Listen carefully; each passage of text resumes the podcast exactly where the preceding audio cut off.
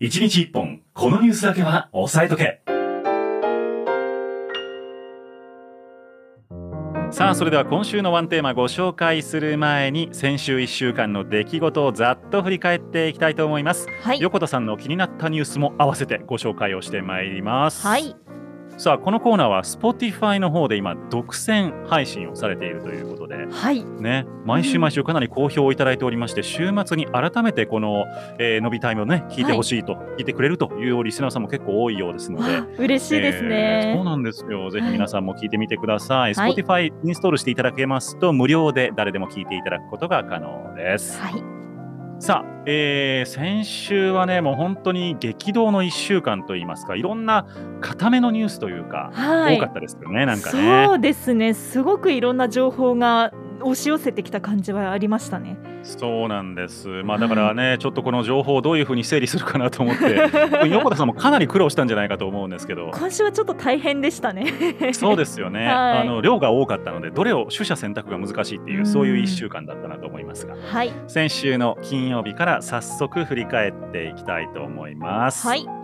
さて、えー、先週の金曜日の、まあ、主要ニュースといいますか、私が選びましたのがですね、ウクライナが EU の加盟候補国として承認されたというニュースでございました。はい。えー、ウクライナがですね、まあ、EU に対して加盟申請を行っていたんですけれども、うん、まあ、あのロシアの侵攻を受けましてですね、えー、EU がそのウクライナ側に立つという姿勢をこれ鮮明にした、まあまあ、相思相愛の状況に今なりましたというところまでこぎつけたとい。うのが、はい、あ主要ニュースとなっておりました。うん、でこの加盟候補国って何ぞやというお話なんですけど、はい、EU にえー、例えば横田国が加盟をしたいと思うと、はい、必要な条件が実はありまして何だと思います？あ例えば、まあ、全員の賛成とかそういうやつですか？そういうことです、うん、EU に加盟しているすべての国の、えー、承認賛成が必要ということになるんですね。でその前段階として、はい、えー、加盟交渉を、えー、各国加盟各国と行わなければいけないんですね。新たに加盟しようとする国は。なので、えー、例えば横田国対フランスとか横田国対トルコとかいろいろやっていかないといけないんですけども、はい、その加盟交渉に入ることを許可されたという状態がこの加盟候補国っていう状況なんです。ほうなるほど。というそうだから正式なプロセスを踏んでいこうと思うとこっからまだ何年も実はかかってしまうということで、はい、まあ、もう少しそのプロセスを急げんかというお話もちょっと出つつあるんですね今。ですよねだってやってる間に進行されて国ごとなくなっちゃう可能性もありますよね。まあ最悪のケースとしてそれ本当にあり得るということで、はいはい、まあ EU というのはその軍事同盟というよりはその経済とか、はい、えー、政治の同盟という色合いが非常に強いんですけれども、はい、あのまあ、そとはいえですねやっぱりあの、同盟国ということになりますので侵攻されて黙っているというわけには当然いかないだろうということもありつつ、はい、まあ、だからみんなでどうやったらウクライナを守れるかという方向性でやっと、やっと議論が始まったと。いうことが言えそうです。長かったですね。長いです。でもこっからが長いんじゃないかなまたと思いますけど、ひょっとしたら何らかウルトラ C をここから、はい、あ EU 側が出してくる可能性はあるかなと思います。はい。横田さんいかがだったでしょうか？はい。あの情報リテラシーの話なんですけど、えっと岩手県でですね、240人分の進路希望があの生徒が見られる状態になっていたということで。あの教職員の方がですねその、うん、タブレット端末のあの見られるところにですね誤ってその生徒がアクセスできるところにあのその全員の進路表のデータを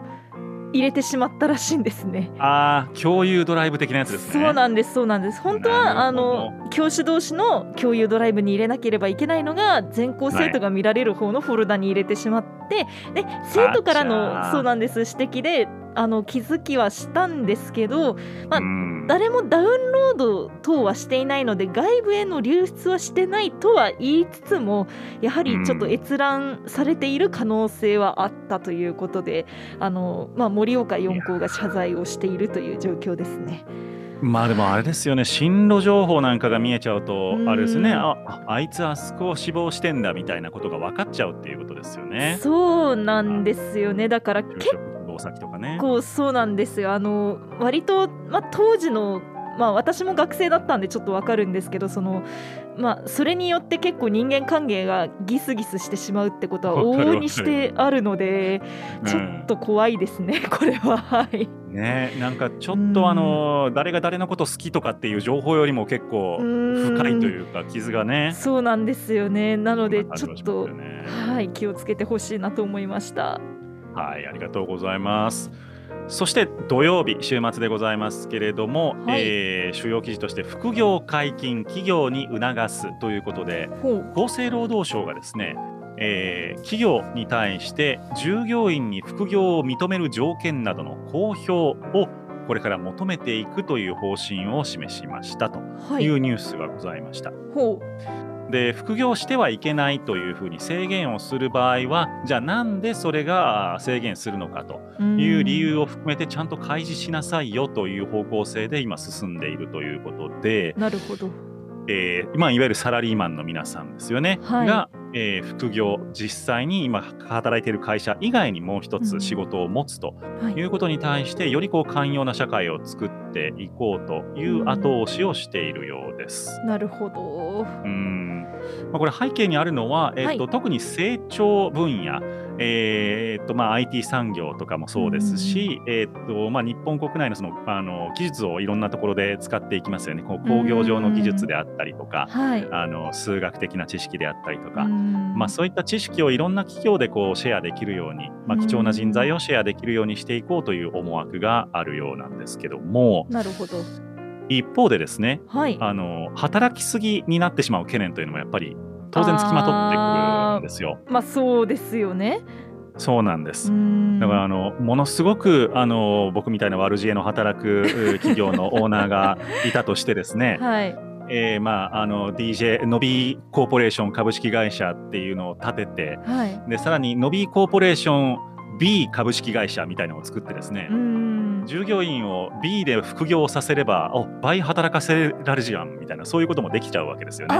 そういう抜け道の使い方があったんですね。そう悪用しようと思うとそういうこともできてしまうのでやだな。あのそうそういうところをちゃんと管理しなさいよと。要は本業として勤めている会社が副業のところまでちゃんと労働時間も含めて管理をしなければいけないと。いうこともちょっと言っていたりしてですね、まあ、企業にとっては負担がどんどん大きくなっていく。ということが言えそうです。はい、土曜日どうだったでしょうか？はい。あのー、これテクノロジーの話題で、ま例えば亡くなった人の声でいきなり物語とかが読まれたらびっくりしません？びっくりします。っていうかちょっと怖いですよね。そうですよね。なんかアレクサができるようになっちゃったらしいんですよ。それを。あのアマゾンの AI ですか？そうですあのこれすごい画期的な技術でアマゾンがですね、はい、1分にも満たない録音された音声からその人の合成音声を作り出してアレクサに喋らせるっていうデモを発表したんですよ。だって今まで合成音声作ろうと思ったらかなり長いサンプル音声を録音しないといけなかったはずなんですけど、はい、それがいらなくなったってことですか？そうなんです。これどういうことかというと今までのサンプル音声って今まであった音を組み合わせてこうあの使ってたと思うんですけどこのアレクサの技術ってすごいのが、その元のアレクサの声をその録音データの声の特徴に近づけるらしいんですよ。で喋るシステムはアレクサのものを使ってるっていう。なるほどなるほど。じゃあ完全にサンプリングするというか、はい、完全に一から作るんじゃなくて、そうです。寄せに行くっていうことですね。寄せに行くってことです。そうなんです。なるほどなるほどこれがですねまああのすごく話題になりましてあのデモでデモの映像があるんですけどこっちはですね、はい、あの少年が亡き祖母の声で読み聞かせをしてもらうっていうデモの映像だったんですけどこれは結構賛否を呼びそうだなというイメージはありますね個人的に。まあちょっと使い方が若干こうなんていうんでしょう人間の尊厳に関わるような使い方をしてしまってるっていうのはありますよねそのデモのやり方が、ね、そうなんですよね。それこそあとは犯罪に使われてしまう可能性もあるのでオレオレ詐欺とかねそうですそうですあの玄関先で開けてくださいとかっていうものに確かにそうなんです悪用される可能性はあるのでそこがちょっと懸念かなという感じもあります確かにそうですね。はい。まあその技術っていうのをどういうふうに使っていくかっていうのは人間のこう良識が試されるというか。そうですね。モラルによるはい感じがしました。そう思います本当に。はい。なるほどね。はい。で日曜日でございますけれども、はい、えっとウクライナの戦況が少し動いておりまして、はい、えー、ウクライナ東部の要衝であるセベロドネツクに関してロシアが完全に占領をしたということで、えー、セベロドネツク市長が認めたということで、えー、ニュースになっておりました。でここに隣接をしているリシチャンスクという町も掌握したら、ルガンスク州という行政単位全域がロシア側の支配下になると。いうことで、えー、っとウクライナの東部に関してはロシアが現在優勢な戦いを繰り広げているということが言えそうです。なるほど。結構まあなんて言うんでしょう。その東部に限って戦力を集中させるようになってから割と進行度合いが速くなってきたような気はしますね。そうですね。最初はあの電撃戦で首都キーウを狙っていったわけなんですけどそれはまあうまくいかなかったということで、はい、東部の方の、えーまあ、親ロシア派あのの住民が多い地域っていうのを抑えにいっているというのが現状のようですね。はい。横田さんいかがだったでしょうか？はい。日曜日はですねあの最近、うん、鉄道とかで w i f i って使えます？あなんかちょこちょこ見ますねバスとかもね。あそうなんです。実を言うと、うん、あの東京周辺の地下鉄とか、はい、あと私鉄ですね、はい、こちらがですね w i f i のサービスを順次取りやめているということが発覚しました。なんで？あのこれなぜかというともともとなぜ w i f i を搭載したかという理由にあるんですがこの w i f i の搭載の理由が東京オリンピックを見越しての、まあ、そう来日客のための w i f i だったんですね。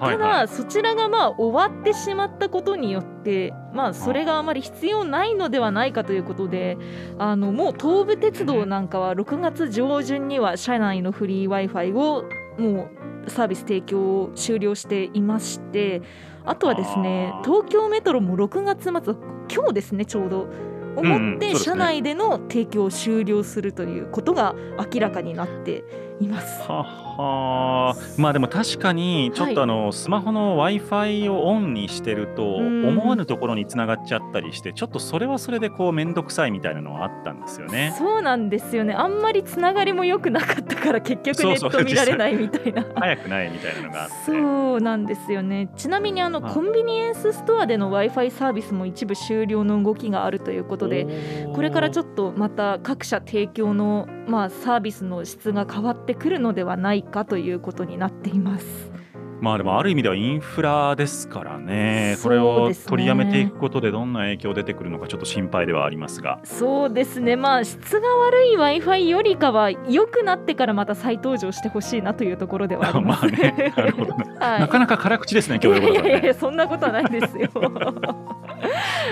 はい、週明けでございますけれども、月曜日27日でございました。はい、えー、これはですね、初となりましたね、電力逼迫のため、えー、注意報が出ておりました。えっ、ー、と、今日の18時で解除はされているんですけれども、はい、えっ、と、需給がちょっと厳しいと、電力需給がちょっと厳しいという状況になっておりまして、で、あれ見ました？電気予報のグラフとかって、横田さん。まだそれ見られてないんですけど、あれね結構意外なんですけど、はい、真っ昼間、はい、だからあのみんながこうガンガン冷房をつけていそうな時間帯は、はい、意外とパーセンテージで言うと電力の供給余裕があるんですよ。あれ？そうなんですか？そうなんです。問題は朝と夕方なんですよ。これなんでかというと、はい、今日のデータで言いますと真っ昼間のどこから電気が来ているかっていうのの割合で見ると、はい、あの25%が太陽光なんですね。ああなるほど。そう。で要は東京電力管内で使っている電気の4分の1が今太陽光で昼間は発電できてたんですよ京都がって。でそういう意味で言うとすごく太陽光が多いから環境に優しいじゃんってなるじゃないですか。はい、ただ朝と夕方は太陽光ってそんなに発電ができないので確かにそうなんですよ。だから朝と夕方、まあ、火力発電所を順次動かすとかっていうことを当然対策は取っているんですけれども、あの機動的につけたり消したりっていうのがなかなかできない石炭火力発電所なんていうところが朝と夕方をフォローがなかなかできないのでそうですよね。そこが今ちょっと脆弱になってしまっているということなんですね。なるほど。それはちょっと盲点でしたね。そうなんです。だからまああの再生可能エネルギーというのはすごい重要なことなんですけれども、はいまあ、それが進みすぎることでまた新たな課題もちょっと出てきているというのが現実のようです。なるほど。はい。月曜日どうだったでしょうか？はい。あの最近タイパっていう言葉を聞きませんか？タイパ？はい。コスパとタコパじゃなくて。タコパはもともとあります、タコパはよくやります。はい。あのタイムパフォーマンスってやつですねタイムパフォーマンスはい。まあ、要は時間効率っていう考え方なんですけどもうそれがですね、最近の若者の考え方を変えてきまして音楽を聴くのがサビだけになるとか。あーなるほど。そうなんです。あとは映画やドラマを倍速視聴するとかそういった傾向が出てきてるんですね。で結構これはあのコンテンツを消費する速度を速めてコンテンツ自体を消費させて、まあ、消滅させてしまうのではないかという、まあ、懸念もあるんですが。あのこちらですね必ずしも悪者ではないよというあの意見が載ってきまして。はい、なるほどこちら青山学院大学の経営学部の久保田教授によるとですねうん、あの実際このストリーミングの発達で以前よりも若者が多くの音楽に触れる機会があの実現したと。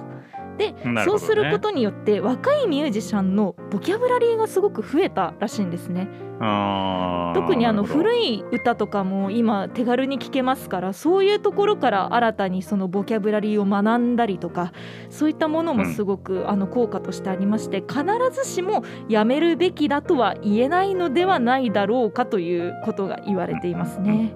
まあ、なので音楽においてもあのイントロとかギターソロがかなり短くなるなどの傾向もありますね今。はい、なるほどね。はい。まあ、あの情報量が多いからといってそれを全部あの受け取ってもらえるとも限らないというところもあるのでそうですね。その 倍速で見るからみんなが倍賢くなるかというとそんなことでもないというのがなかなか難しいところは そうですね。質は比例しないのではい。そうそうそうそうそう。なるほどな、僕も YouTube 倍速で見ちゃったりしてますねそういう意味ではね。そうなんですか。私倍速だと全然頭に入ってこないんで、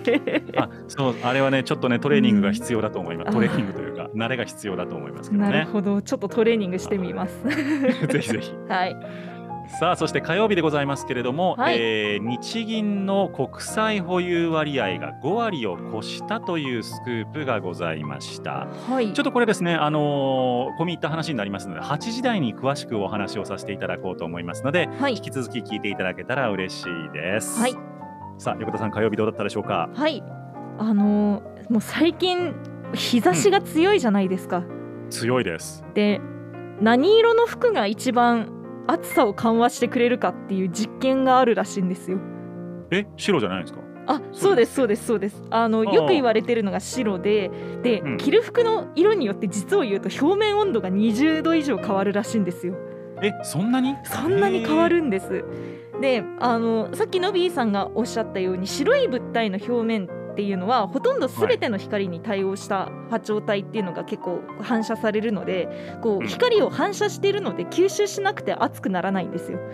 逆に黒とかは吸収しちゃって熱くなるので、そうですよね。あのまあ、白と黒の関係はよくわかると思うんですけどじゃあ赤とか青とかってどうなのって話じゃないですか。はいはいはい、そうなんです。あの今回ですね赤青紫黄色緑深緑白グレー黒であの研究をしたみたいなんですね。どの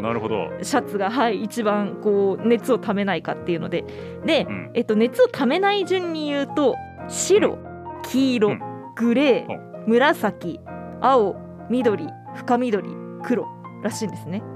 はあグレーって意外ですね。なんか黒っぽいからね。そうなんです。でも意外と白の要素が入っているので、ね、あのちょっと黒とか白の白だとちょっと眩しすぎるなっていう方はあのグレーを使ってほしいなっていうところではありますね。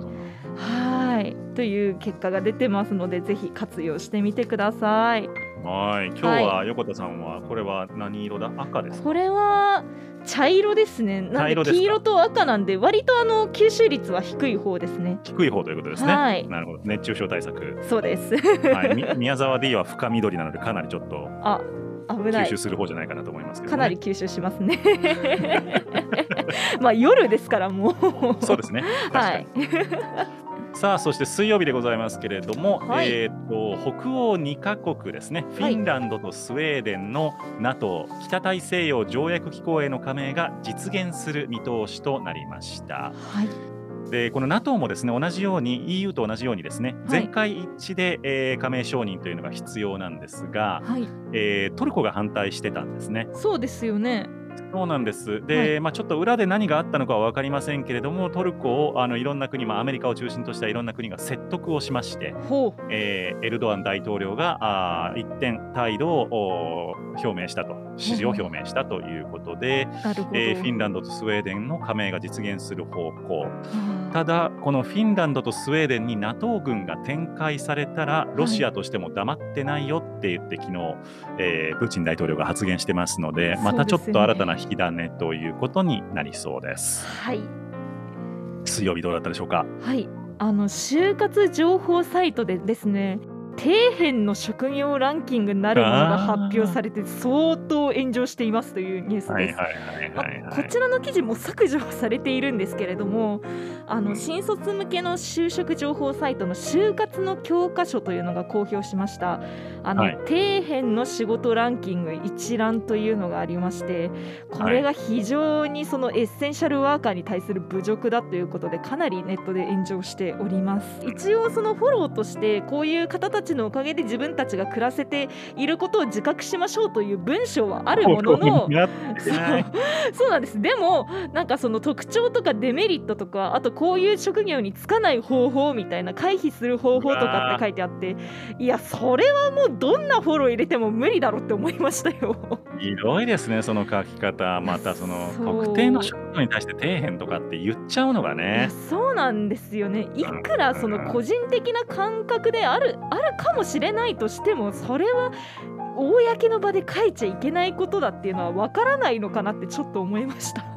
まだね、自虐的に自分の職業のことを言うならまだしうも。ーんって思いましたね。さすがにないなと思いました、僕もそれを見て。はい、ちょっと問題だなということで、だいぶあの議論が展開されております。はい。はい、そして今日木曜日でございますけれども、はい。えー先ほどのフィンランドとスウェーデンの NATO 加盟のお話でございますけれども、はい、えーロシアのお外務次官はですね、はい。えー拡大 NATO の拡大は自らの安全保障の強化をもたらさず事態を不安定化するというふうに国全体で不安感そして不快感を表明をしております。はい、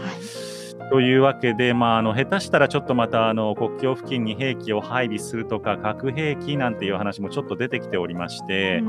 ちょっとですねロシアとしても今過剰には過敏に反応せざるを得ないトピックになっているようです。は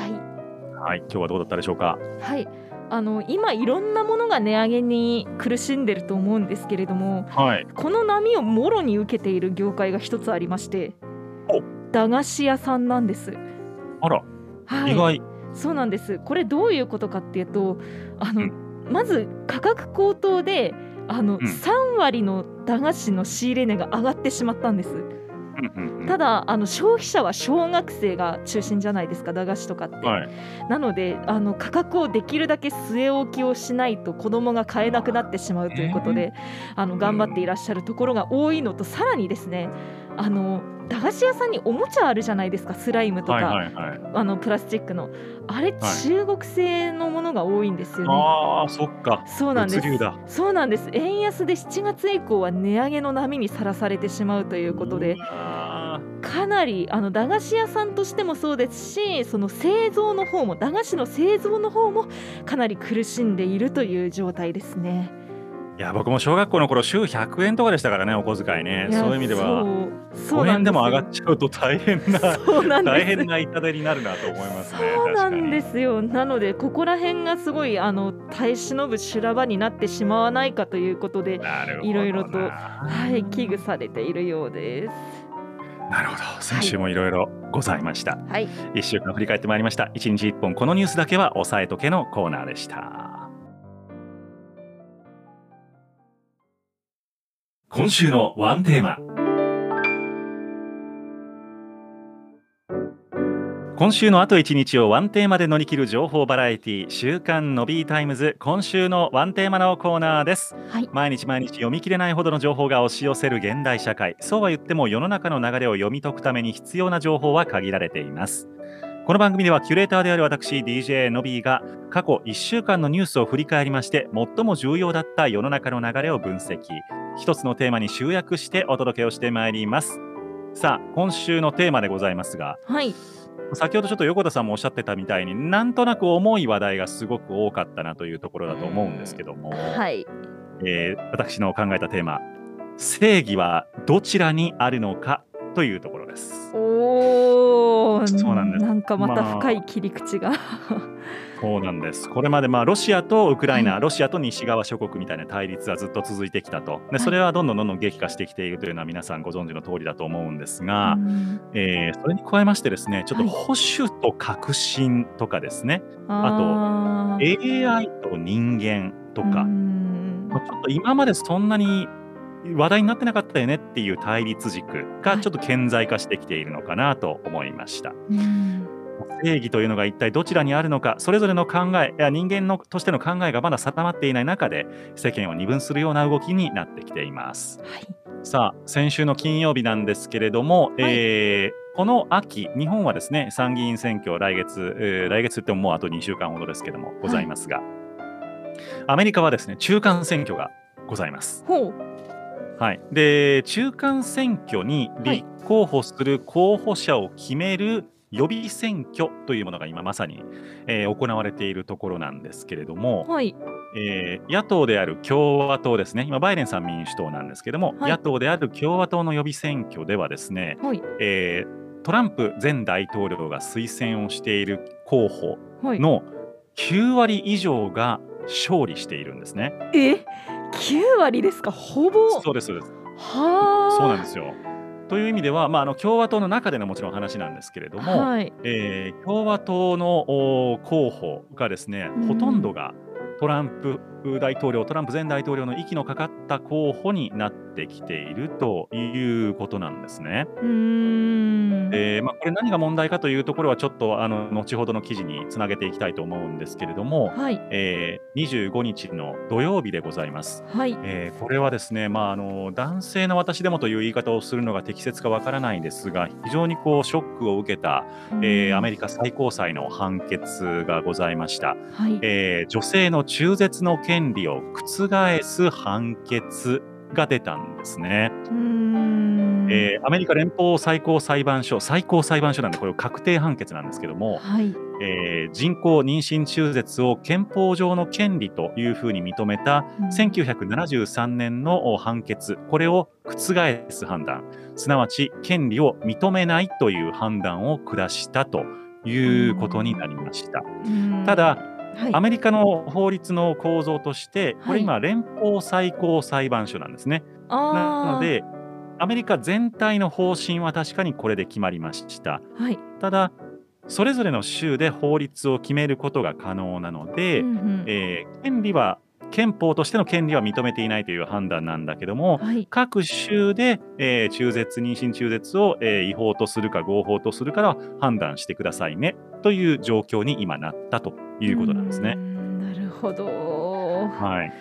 ただあの全米のこの保守派の多い州、まあ、はい、えー、どちらかというと田舎という言い方はあれの人口密度の低いところに多いんですが、はい、保守派の多い州、まあ、これ全米では半数以上になりそうなんですけども、えー、中絶の禁止あるいは制限に動く見通しとなってます。まあ、そうですよね結構保守派の方はあの厳格なキリスト教をこうすごく信仰する方多いと思いますのでなんかそれの規則に従うと確かに産むということがすごくあの称賛される文化ではあるのかなとは思うんですけどまあ場合によるよなとは思いますね これは本当に。あのご自身の意思でなくても要は犯罪の被害に遭った、はい、あケースとかもやっぱり出てくると思いますので保証するのかということはやはり倫理上の大きな判断になりそうですね。はいで今回、最高裁判所がこういう判断を下した背景にはですね、はい。えー、トランプ前政権時代に、はい、トランプ大統領が保守派の判事を、えー、最高裁判所に送り込んだという背景があるんですね。トランプ大統領の政策が今になって、えー、結果に反映されてきたということも言えそうでしてちょっとさっきの話とリンクしてですね、はい、アメリカの世論が大きく二分されているというところが見て取れます。なるほどうん。まあ、都市部なんかではすごいデモが起こったりしてますからね、今ね。まあそうですね、結構こればっかりは時と場合によりますし、本当にいろんな考えがあるので、どうというので、一つに決められないところが本当に悩ましいですね。非常にセンシティブな話題でもあるだけにですね、はい、ちょっと、まあ、こっちがいいっていうことはもちろん我々もねあの簡単には言えないことだと思うんですが、はい、ただその権利が奪われるということに、まあ、そういう軸で言うとどうなのかなっていうふうに思いますね。そうですね。はい、はい、さあそして日曜日でございます。はい。これはまた難しいところなんですけども、はい、えー、人工知能が感情を宿したというふうにアメリカグーグルの研究者が暴露記事を書きました。でまあ、これも映画みたいな話なんですけれども、はい。まあ、あの人工知能というのは自分でこういろんな情報を取りに行って知識をあのつけることができる、まあ、そういう機能、学習機能というのがついているとされてるんですよね。はいまあ、そうなると例えばもう私はこのままずっと知識を吸収し続けていたいっていうふうな意思を持つっていうこともまあ考えられなくはないと。あまあ可能性としてはそうですよね。可能性としてはなくはないだろうなということで、はい、まあ、その Google としてはそういったことがあったということは否定しているんですけれども、はい、実際にじゃあ AI が本当に感情を持ったら、はい、AI の電源を切る権限は一体誰にあるのかっていうこともひょっとしたらまた考えていかないといけなかったり。そっか人権ということになってしまいかねないんですもんね。そうするさっきのあのアレクサの声がおじいちゃん、はい、おばあちゃんに似てるみたいな話があると思うんですけれども、はい、あのー、やっぱりそういうところでですね、はい、そういうあの声を似せていくようなあのー、そういう技術をですねどういうふうに活用していくのかっていうところも含めてちょっと倫理的な問題として重要になってきているのかなと思います。なるほど。さあそして週明けの月曜日でございますね、はい。えー、ロシア産の石油価格上限案というのがございました、はい。まあ、これはあのついこの間まであの今も続いているですねロシアとウクライナの対立軸というところなんですけれども、はい。えー、ロシアから輸出される石油について、はい、価格の上限を G7 で定めていこうぜという方向性が示されています。ほうそんなことできんのって話じゃないですか。そうですよね。だって価格って基本的に売る側が決めるのではって。そうなんですよ、はい、だからロシアが決めるはずでしょって思うじゃないですか。はい。もちろんその価格はロシアが決めることができるんですけれども、はい、何を首根っこを掴んでいるところがあるかというと、はい、あの保険船舶保険なんですね。あーなるほど要はロシアから各国に石油を輸出するときに当然船に乗せなければいけないんですけれども、この船舶の保険って西側諸国がほとんどのシェアを握ってるんですよ。そうでしたね。なのでこの保険をかけるにあたって一定以上の価格で販売された石油を運んでいる船にはかけませんよっていうふうに制限をしていこうと。あそうか保険がない状態で運ぶのめちゃめちゃリスキーですもんね。ん万一漏れたらえらいことになってますね。うんそうかそういう手があるんですね。そうなんですよ。はというような動きがございました。はい。そして火曜日でございますけれども、はい、えー、NATO の部隊があ30万人、およそ7倍に増強されるという方向性があ示されました、はい、まあ、これはウクライナの支援ということなんですけれども、はい、当然ながらですね、まあ、あの今、ちょっと人数でどうしても負けてしまっているウクライナ側に対して NATO が支援をするという、まあ、そういう姿勢を示したということで、まあ、実際に動員されるかどうかはまた別なんですけれども、えー、そういう方向性が今示されたということが一つの大きなニュースとして取り上げられておりました。なんかあれですね。結構その最初侵攻が始まった時って割と NATO も曖昧な立場を取ってたのがだんだんだんだん立場がはっきりしてきましたね各国。そうなんですよね、はい。まあ、だから本当に対立が深刻になってきているなというところでございます。はいさあそして水曜日でございますけれどもスコットランドでですね、はい、今度は独立にあたって住民投票が行われるということで、はい、まあ、イギリスとですねあの、うん、まあ、当然ながらあの一つの国というか連邦として機能しているはずのスコットランドが、はい、イギリスから独立をするっていうそういうお話もちょっと今出てきているという。ね、もう EU 大変だなっていうか EU っていうかヨーロッパ圏大変だなっていう感じなんですけども。そうですよね、うん、本当にいろんなことが決まり始めて動き始めてみたいな一気に来ましたね、うん、そして今日ですね、はい。えー、NATO の首脳会談が行われまして、はい、中国は体制上の挑戦になるということで、えー、今後の10年間の戦略概念というものを決定したということになりました。まあ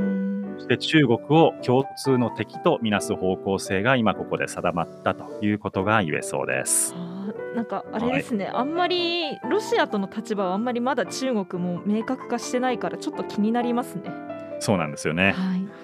というわけで、えー、今週のワンテーマについて今日はお届けをしてまいりました。はい、正義はどちらにあるのかでした。